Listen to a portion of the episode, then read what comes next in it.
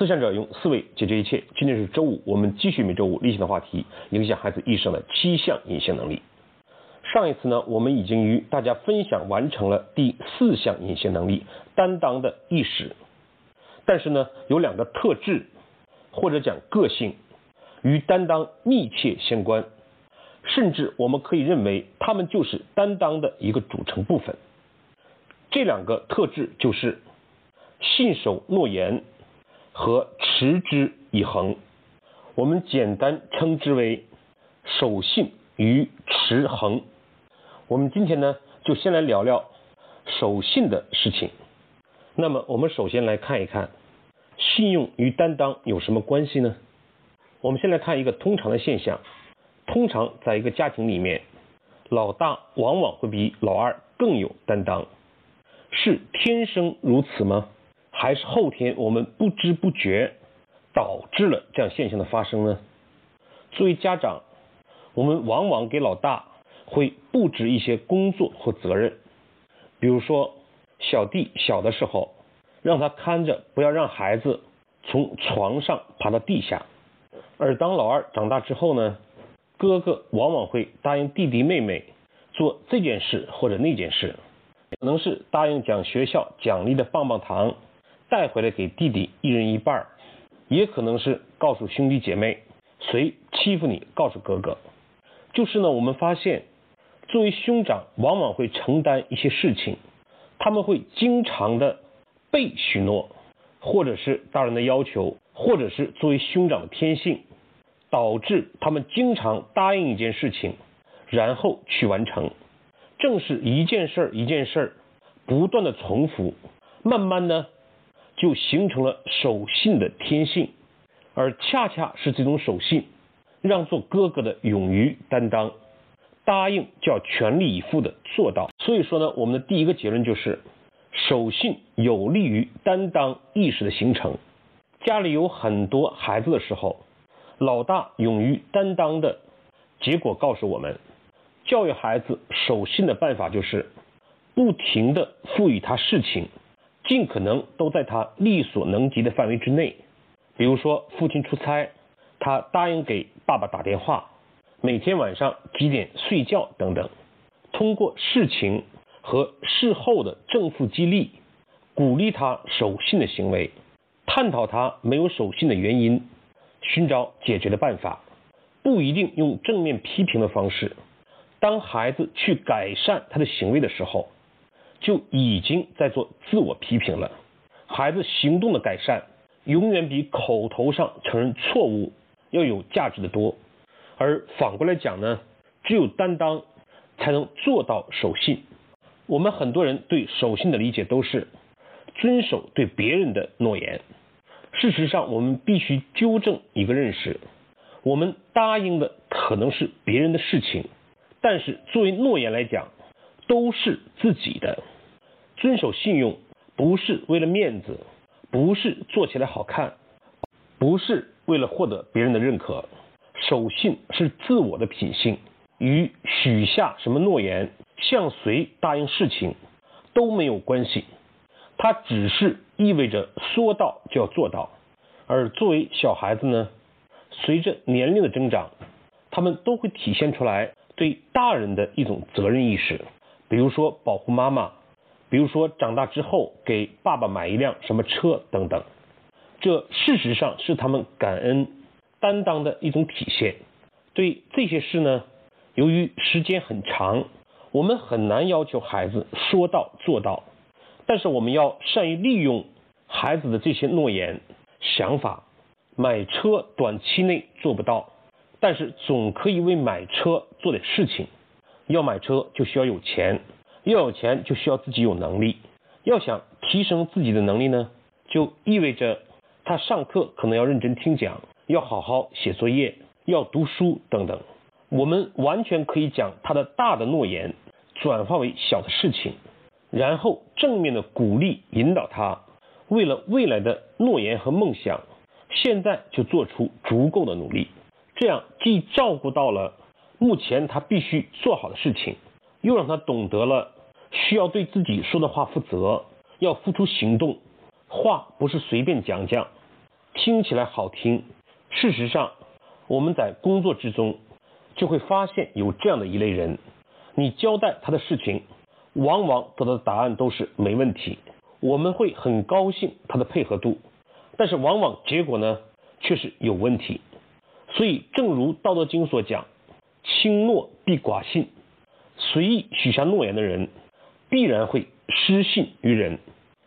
答应一件事情，不是对别人的承诺，而是给自己建立了一个明确的担当。正因如此，答应一件事情的时候，就需要审慎的思考自己是否要担当此事，并且全力以赴。所以，为什么我们经常讲酒后不谈正事呢？就是往往酒后的话，往往归感性，思考不足，担当的意识不足。因此呢，担当与守信的关系就是，守信有利于担当，担当才能做到守信。我们可以很好的利用这样一个结论，来帮助孩子成长。就拿孩子的学习成绩来讲，很多家长关注的是报这样那样的学习班，按时完成作业，自己花费心血辅导等等。但是事实上呢，不如引导孩子。许下一个诺言，力争考更多的一百分基于对这个承诺的守信，孩子必然自己建立担当意识。作为父母，就可以名正言顺的，为了帮助孩子实现他的成绩，帮他提供学习的资源，提醒他学习的节奏，注意按时的复习等等。这样的一个过程呢，既有利于。孩子显性的成绩的提升，更有利于孩子隐性的守信能力的建立。即便事后没有达到一百分的成绩，我们也可以与孩子一起讨论没有取得好成绩的原因，对事情进行思考，而不是大人情绪的发泄。是题目不会，没有复习，是爸爸妈妈辅导的时间不够。还是上课没有认真听讲，总能找到大人和孩子改善的地方。找到了改善呢，事实上就在建立担当了。没有对这些事情的担当，就不可能做到守信。而要想做到守信，一开始就要审慎的思考，充足的准备，而不要轻易的许下诺言。其实呢，隐性能力讲了这么长时间，我越来越觉得。隐性能力和显性能力是相辅相成的，只不过在很多时候，我们过于重视显性能力，难免杀鸡取卵，往往为了短期的表面的事情，而忽视了对孩子影响更大的隐性能力的培养。当然了，为了让孩子养成守信的品德，首先就要由大人做起。我记得在我们家，两个孩子刚上幼儿园的时候，他们往往会很抵触，不停的哭闹。这个时候，大人往往用所谓的善意的谎言来哄骗孩子去上学。其实这个就是达到了短期的上学的目的，却不利于孩子长期的隐性能力、守信的养成。应该怎么做呢？先分享一个故事，说啊，现在妈妈要到集市上去，儿子呢也哭着闹着想一起去，母亲就哄他讲，说你在家等着，妈妈回来呢就把猪杀了，给你做好吃的。不久呢，母亲回来了，于是呢，父亲跑到厨房拿着刀就要杀猪，妻子呢赶快阻止他。说我只是哄小孩才说要杀猪的，只不过说说而已，你怎么当真了？接下来呢，我们先不管这个父亲说了什么，反正他还是执意真的将猪杀了。这个做父亲的是谁呢？就是曾子。他说了什么呢？婴儿非鱼戏也，对孩子呢不能哄骗他。君子妻之。是教子妻也，母妻子，子而不信其母，非所以成教也。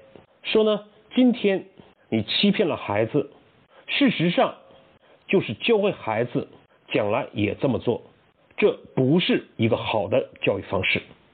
我们往往呢对孩子出于爱心，用这样或者那样的方法来哄他高兴，又要达到呢孩子做好他必须要做的事情。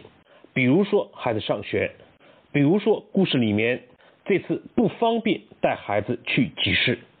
其实呢，我们做父母的就不应该只懂得心疼他的现在，却以他输了未来作为代价去上学。我们可以讲他的好处、价值，给予一定的物质奖励等等。但是在我看来，最重要的是我们能忍受得了孩子一时的哭闹委屈，这事实上也是他人生。必须经历的一部分。孩子来到这个世界上，第一声就是啼哭。孩子长大之后，面对这个社会，也绝对不只是鲜花和掌声，哭就哭了，闹就闹了。这事实上呢是一个过程。我们不能用我们这些想当然的爱，来取消掉孩子成长的历程。一旦这个事情想清楚了，也就自然不会用。杀猪这样的方式来哄骗孩子，而是说到做到，以自己的言传身教来帮助孩子体悟到正确的为人做事方式。好，我们讲今天内容做一个回顾。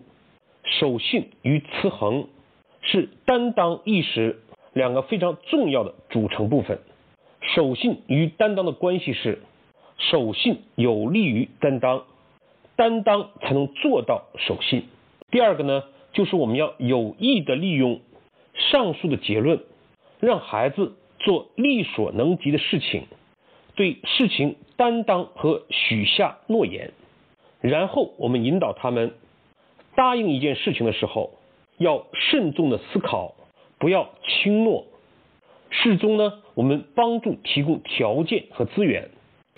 事后呢，我们来反省和做出改善，通过事情的矫正，而不是言语的修正，来帮助孩子成长。第三个呢，就是作为父母，我们不要剥夺孩子哭泣的权利。男人哭吧哭吧不是罪，哭泣本身就是我们人生的一个组成部分。好，今天的内容呢，我们就到这里，谢谢各位的收听。